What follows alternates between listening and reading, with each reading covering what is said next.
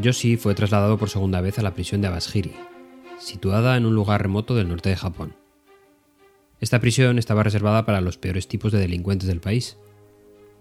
Yoshi fue trasladado allí porque ya se había escapado dos veces, y la policía quería que no volviese a suceder. Pero no hay dos sin tres. La comida de la prisión era de lo más variada. Todos los días había sopa de miso. Y Yoshi tuvo una idea.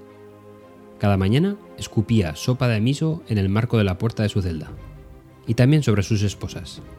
Unas esposas de casi 20 kilos diseñadas especialmente para él. Las sales y la humedad de la sopa fueron haciendo un efecto corrosivo tanto para la puerta como para las esposas. Y por supuesto, se acabaron corroyendo y destrozando las esposas y debilitando el marco de la puerta. Cuando se produjo el apagón bélico el 26 de agosto de 1944, Yoshi se dislocó los hombros y se escurrió por el pequeño espacio de marco metálico donde los guardias introducían su comida.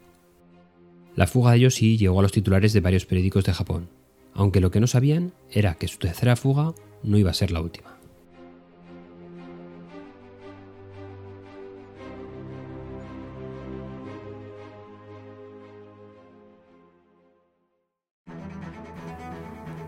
La mayoría de nuestras presentaciones suele terminar con una oportunidad para que los miembros del público hagan preguntas.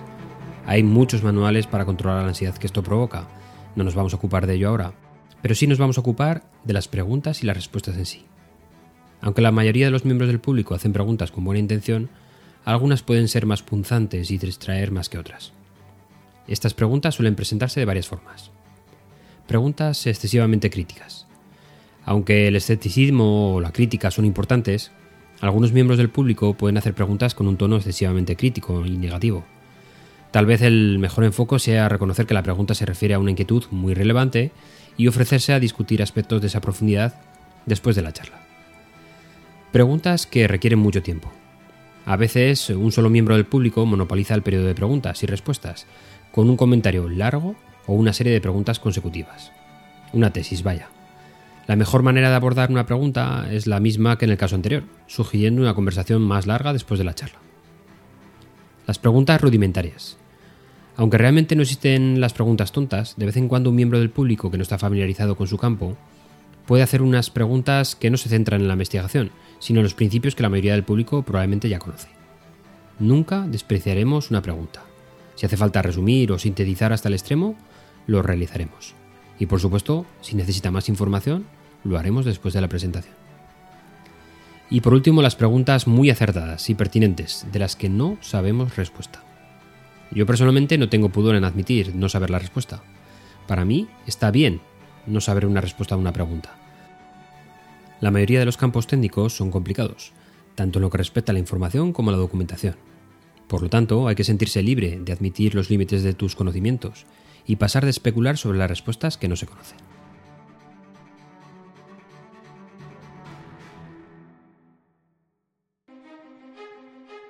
Ningún otro hombre en la historia ha mostrado tanto desprecio por el encarcelamiento como Yoshi Shiratori, conocido como el fugado más famoso de Japón de todos los tiempos, y que fue etiquetado como el hombre que ninguna prisión podía retener.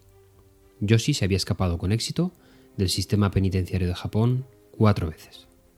En un principio Yoshi fue acusado de asesinato y robo, y fue condenado a la prisión de Aomori. Tres años después forzó la cerradura de sus esposas con un cable corto que encontró en un cubo de baño de madera.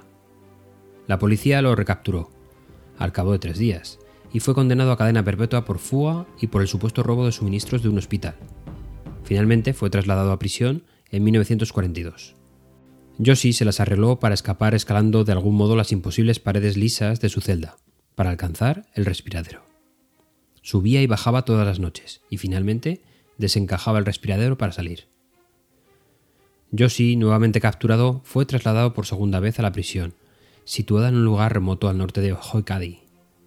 Abishiri no era una colonia penal normal, estaba reservada para los peores tipos de delincuentes de Japón, y ahí protagonizó la escapada de la sopa. Yoshi fue juzgado de nuevo por fugarse y fue condenado a muerte por el Tribunal del Distrito de Sapporo. Además a Yoshi se le asignaron seis guardias armados y estaba vigilado las 24 horas del día. En la prisión de Sapporo fue encarcelado en una celda especialmente diseñada para evitar que se escapara a través del respiradero del techo. Este sería el mayor defecto de la instalación, ya que prestar demasiada atención al techo significaba ignorar más o menos el suelo de la celda. Los guardas de prisión de Sapporo tenían tanta fe en la celda recién renovada que ya no se molestaron en esposar a su prisionero. Mientras esperaba su ejecución en 1947, Yoshi hizo el último intento de libertad abriendo los pernos que se mantenían unidos con las tablas de madera. Utilizó un cuenco usado para la comida para salir de la prisión. El Tribunal Superior de Sapporo decidió revocar la decisión anterior de la pena de muerte. En su lugar, se le impuso una sentencia definitiva de 20 años de prisión. Yoshi vivió una década después de cumplir su condena, haciendo trabajos esporádicos para sobrevivir. Finalmente sucumbió a un ataque al corazón en 1979.